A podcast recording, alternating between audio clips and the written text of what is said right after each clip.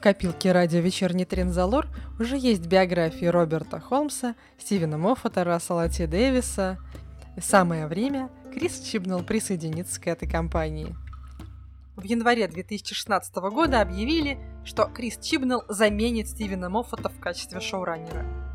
Кто такой Чипс и с чем его едят, узнаем в этом выпуске подкаста «Радио Вечерний Трензалор». Автор текста Мелоди, редактор Бруна.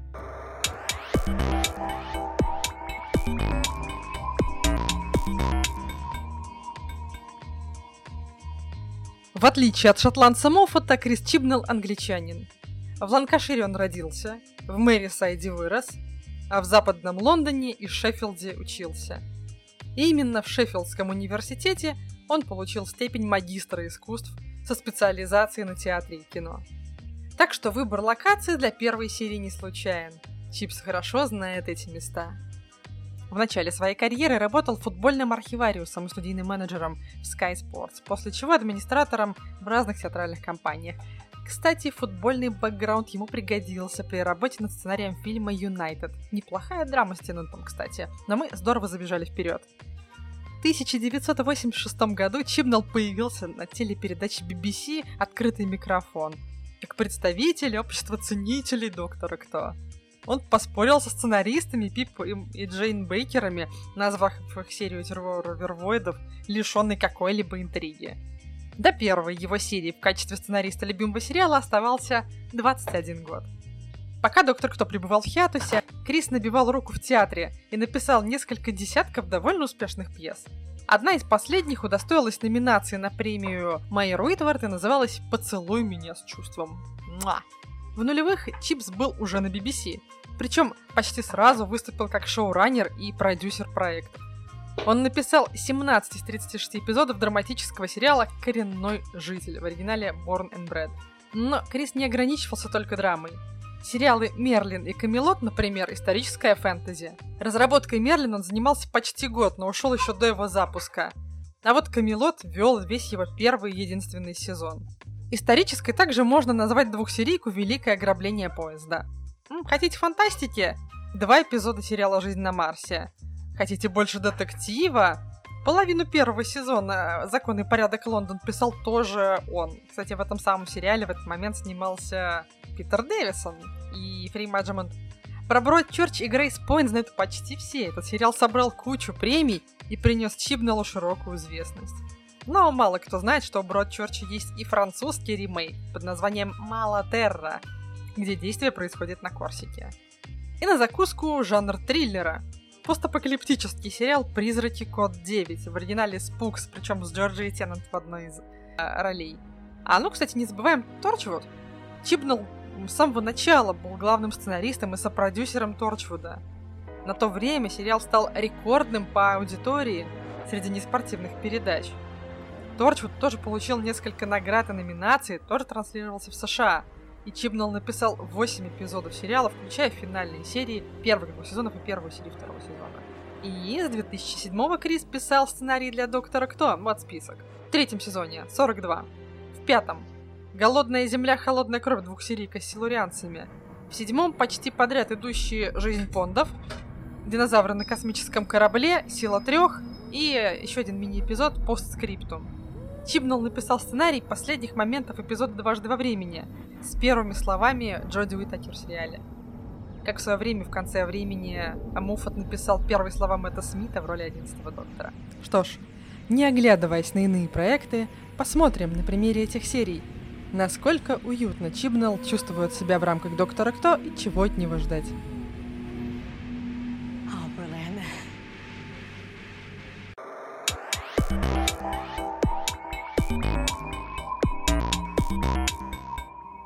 Бэкграунд спутников.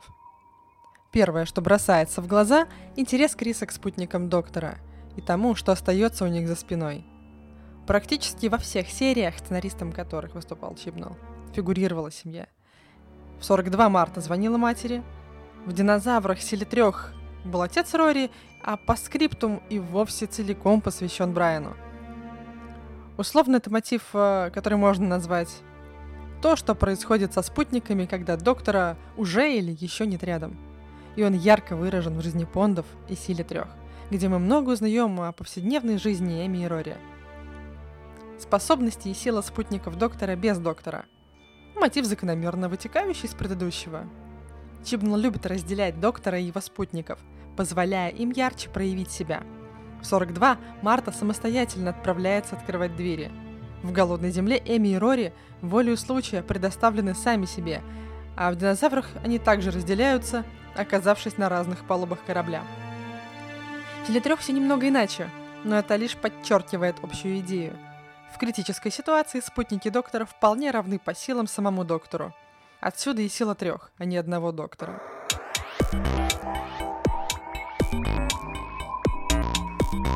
Смерть во Вселенной. А вот здесь все очень интересно. Чибнал вполне себе убивает. Вспомним спорное решение Соломонова вопроса в динозаврах. Доктор оставляет маячок на корабле злодея, тем самым подписывая ему смертный приговор. Вспомним погибших в 42 и убитую силурянку в голодной земле. И в той же серии из истории исчез Рори. Хм. Еще разговор Брайана и доктора в силе трех. Отношение к смерти у Криса спокойное. Я бы даже сказала, вполне себе обыкновенно человеческое. Люди умирают, это печально.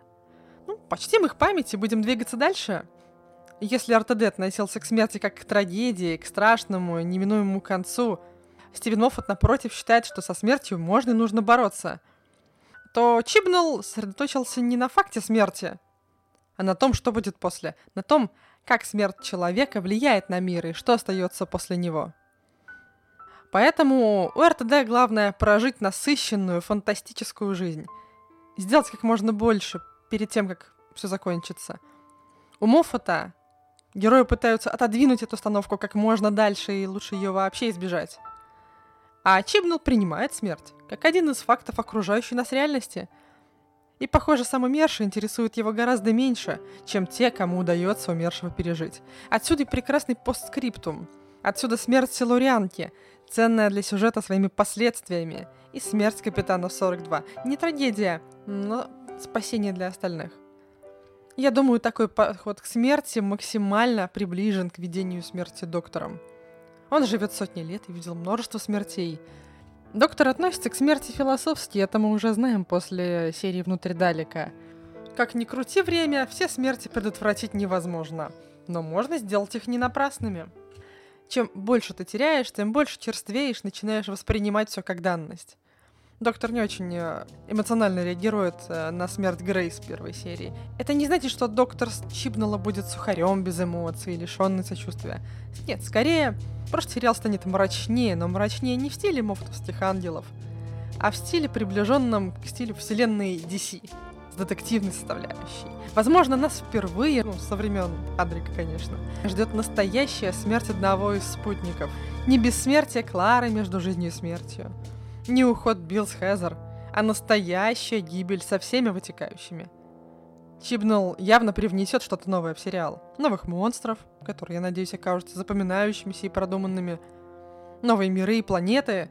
Я давно считала, что Доктор проводит слишком много времени на Земле. И, конечно же, новые, захватывающие и мрачноватые приключения. Во всяком случае, первая серия нового сезона и биография Криса, вкупе с его прошлыми работами, дают такую надежду.